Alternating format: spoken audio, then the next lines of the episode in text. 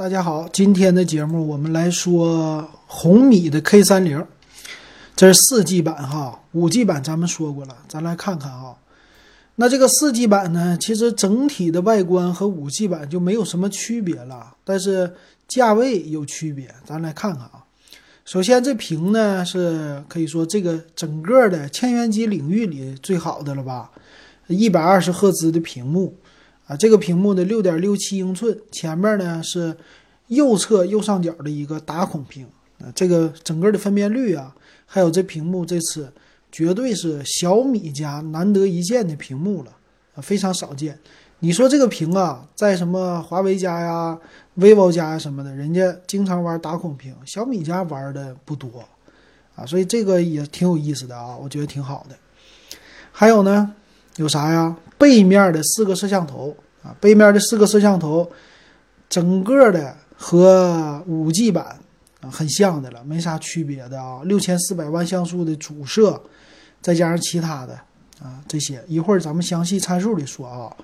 反正绝对的，在一千多块钱的一千五左右的价位里，它是挺牛的了。哎呀，这次我感觉。红米系列跟小米系列比，这个机器 K 三零系列哈，确实这个四 G 款的性价比还是挺高的啊。当然五 G 款的你得在五 G 手机里看，那五 G 手机里边比，那肯定它是性价比高的了。但你要是拿到普通的啊，咱们就说整体的价位来说，那就不不一定了啊。反正这次我觉得 K 三零的四 G 版挺不错的，前置呢两千万再加一个两百万。它这个虚化呀什么的都 OK 的啊，玩的挺溜。当然了，也有这个叫字幕转化的，非常适合拍小视频。哎，有有的人问啊，我们的群友问，他说拍小视频哪个手机好啊？你买这个吧就可以了。后边的摄像头也 OK，前置的也 OK，而且还给你带字幕转化，很适合拍小视频，做一些小段子了啊。小视频呢不一定。说是只有专业的人士才可以做嘛？嗯，现在你只要坐着玩儿，拍一些小段子上去，什么今日头条啊、呃西瓜视频里边啊，还有什么抖音、快手啊，你都可以拍。你只要把生活的一分享，我看现在就有人看。哎呀，现在闲人比较多，呃，因为经济大环境不好，大家有的是闲下来的机会。其实这个时候啊，互联网公司就赚钱了。大家闲着干啥呀？经济不好了，打游戏，打游戏就充值，对吧？拍照，拍照刷抖音啊！现在有抖音什么带货呀啥的这些哈，拼多多说不定将来都得火。为啥呀？越便宜的东西，越是在经济不好的时候，大家越买这些便宜货呀。哎，把这些都带起来了，有可能是这样。未来的手机趋势啊，这种千元机肯定的越来越火呀。为啥？指望它跑量呢？你说那些高的贵的机器，有多少个二三线城市能买得起？对不对啊？普通的还得是千元机来带货啊。那整体的这外观呢，放到一千五、一千六的价位来说，这外观挺 OK 的。你别管说是它的外观后面的呃样子，这个设计啊渐变，还有这紫色，我觉得首推的应该是无论男女老少都买个紫色的，挺抢眼的。你说这个紫色代表什么呀？高贵典雅。一般这个紫色呢，很高端的颜色哈，拿在手里它既不抢眼，不像那种什么极光色一拿出来不灵不灵的亮，它不抢眼。但是呢，低调奢华啊。你要是拿一个金色就土豪，你拿一个什么 LV 的那色，一看是说中不中，说金不金，哎，这两个搭配的土土，知道吧？你拿这个紫色的，它就不一样了。紫色呢，再加上一些纹理，这种的造型呢，拿在手里典雅啊，高贵，而且呢，又不是那么的张扬啊。这个我觉得挺好的哈。首选首选紫色啊。那处理器呢，它就降一些了。处理器用的七三零 G 这处理器，这个处理器的话，主打玩游戏的哈，运行一些主流的游戏都是够的。而且呀，这个东西也是不是他家首发的嘛？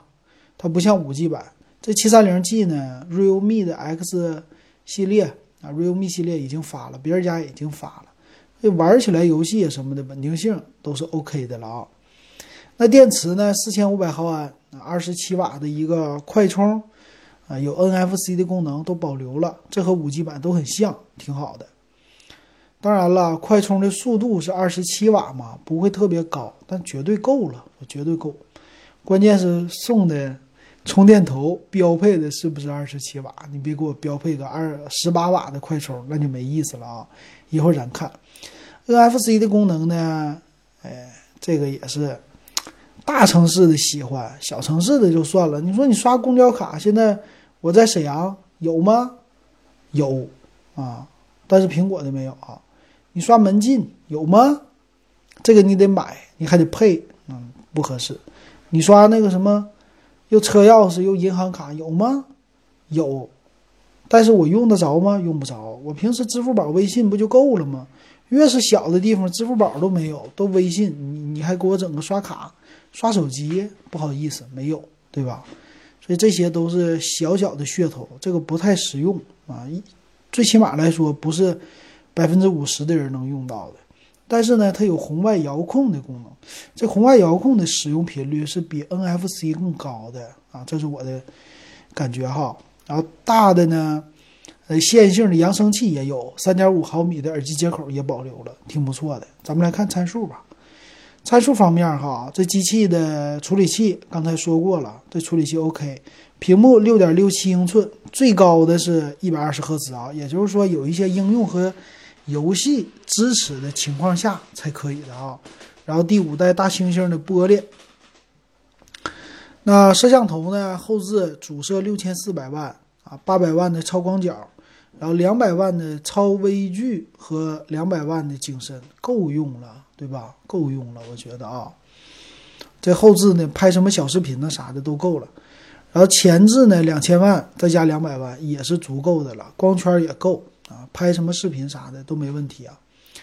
内存呢，六个 G 版的和八个 G 的，存储呢，六十四 G 版、一百二十八 G 版、二百五十六，而且支持 TF 卡，最高支持到二百五十六个 G。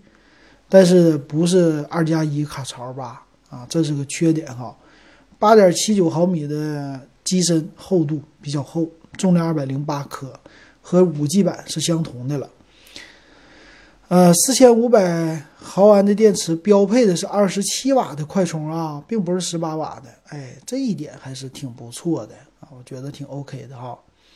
卡槽呢，三选二的，也就是说你。不能插两个卡，同时你再来一个 TF 卡，这是一个小问题啊。如果是二加一卡槽，那绝对了，这机器那杠杠的了，那就是啊。NFC 的功能支持 WiFi 啊，是双频的 WiFi 啊，这个 WiFi 技术还 OK 的。蓝牙呢也是五点零，也都支持的。GPS 呢是单频的了，不是双频的。有大扬声器啊，有 LD。H C 吧，哎，还还是什么这个高清的播放的协议啊，这些都有的，挺不错的。看售价吧，售价方面呢，六加六十四是它入门级的，一千五百九十九啊，六加一二八一六九九，那不用问呢，肯定首选六加一二八的，对吧？啊，差一百块钱才。那八加一二八的一八九九，八加二五六二幺九九。那首先第一个，我觉得一五九九和二幺九九这俩就最低配、最高配不用选了啊，因为它有 TF 卡呀，一百二十八个 G 的存储还是够的。那内存呢，六个 G 我觉得是够的啊，我并不一定觉得八个 G 内存更好啊，六个 G 内存足够了，因为价位在这摆着呢嘛。那差了两个 G 的内存，六和八之间差两个 G，它是贵了两百块，也算是在合理的范围内啊。那跟这个机器竞争的呢是谁呀？是 Realme 的 X 二，我觉得哈，啊，跟它比起来呢，Realme 的 X 二有一个劣势是啥呢？并不是处理器，就是这块屏，它不支持一百二十赫兹。但是这玩意儿是个噱头！我跟你说，绝对是个噱头。为啥呢？还是说有 APP 的支持？没有 APP 支持，它就完了啊！它就还是降到六十赫兹了。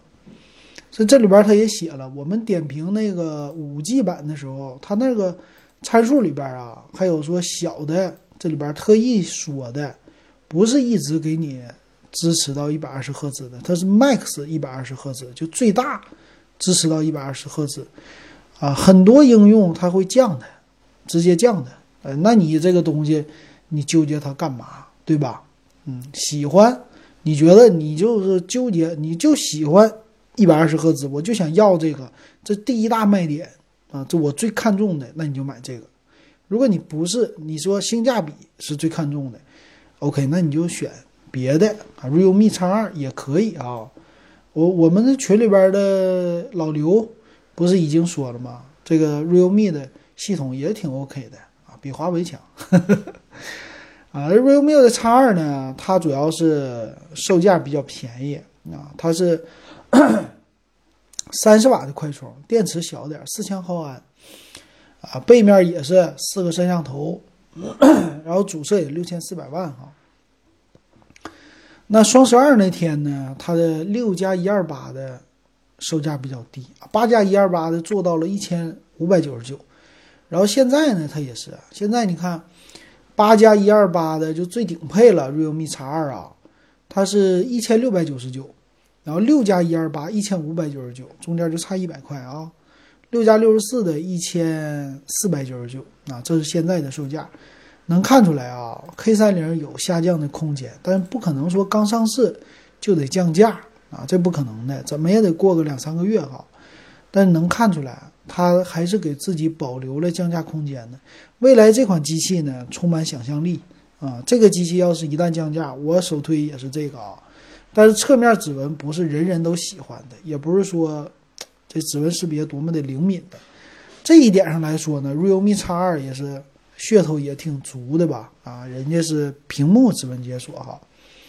呃，如果按照现在的价让我来选择啊，作为老金，我来选择，那我选择 realme 的 X 二。但是如果红米的 K 三零它降价的话，这两个对着干一下的话啊，那我可能会选小米啊，红米的 K 三零。为什么呢？这个紫色好看啊，我就喜欢这个紫色。嗯，整一个与众不同，低不能说低调吧，反正就奢华，不是奢华，反正就喜欢啊。这个色儿，男的拿，女的拿，我觉得都行啊。这是我喜欢的，别的没啥好。所以我给它的定位就是降价，降价，降价，看看你春节降不降，我就等着，反正不着急嘛。这都到年底了，对吧？到春节了，春节之前是一波购机潮。啊，大家这一点，你如果有购机需要的，好好想一想，然后再回答一个听友的问题，就是咱们的听友搁微信里边给我留的言，他纠结呀，纠结一个是说买这种一千五百块钱的手机，纠结一下，然后还纠结四 G 会不会被淘汰啊？这个问题我估计可能有一些听友会问吧，啊，你还有什么问题可以加我微信哈，W E B 幺五三。啊，五块钱入电子数码点评的二群。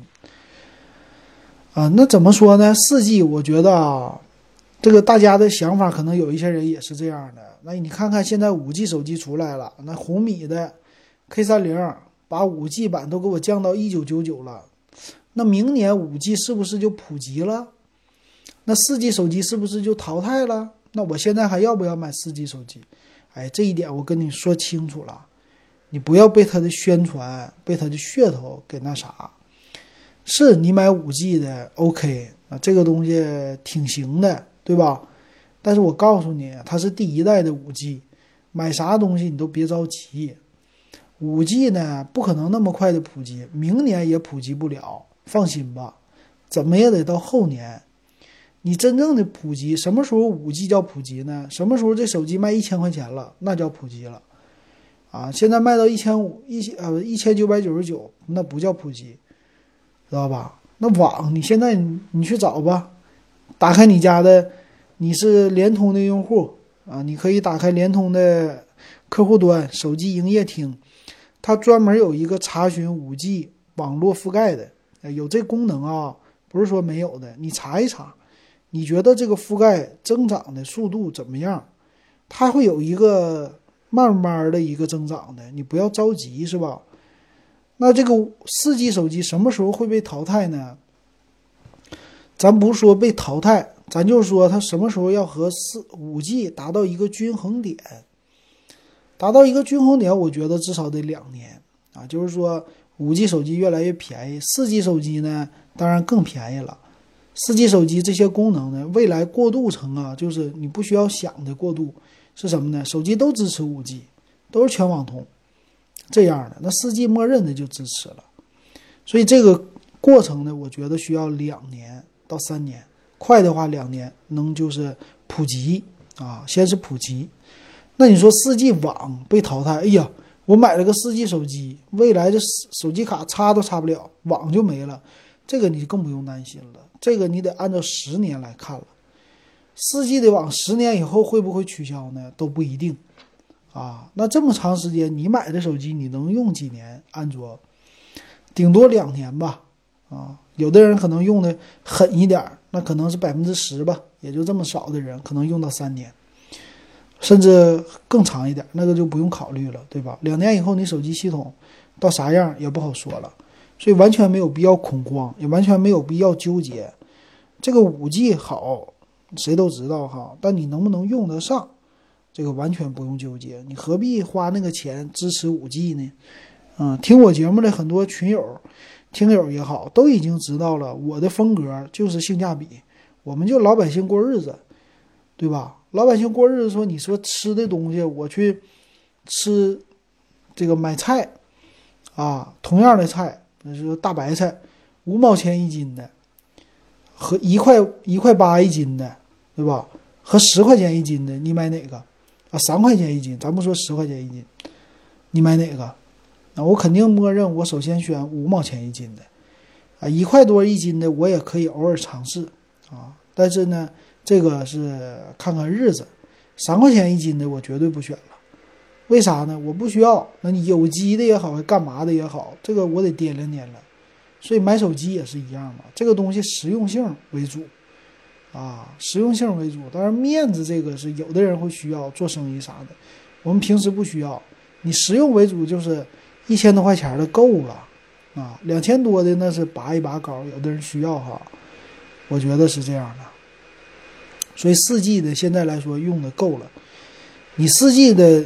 你先把你的流量用完，啊，你的流量有没有十个 G，有二十个 G，你能不能用完？你先用，等你，你每个月说我流量二十个 G 都不够用了，我都觉得卡的不行了。OK，那你换五 G 手机，你换一个一百个 G 的流量，你在用啊，这个五 G 适合你。但是现在呢，没普及的情况下，我觉得不适合，啊，这就是我的观点哈。行，今天这个手机就说到这儿，感谢大家的收听和支持。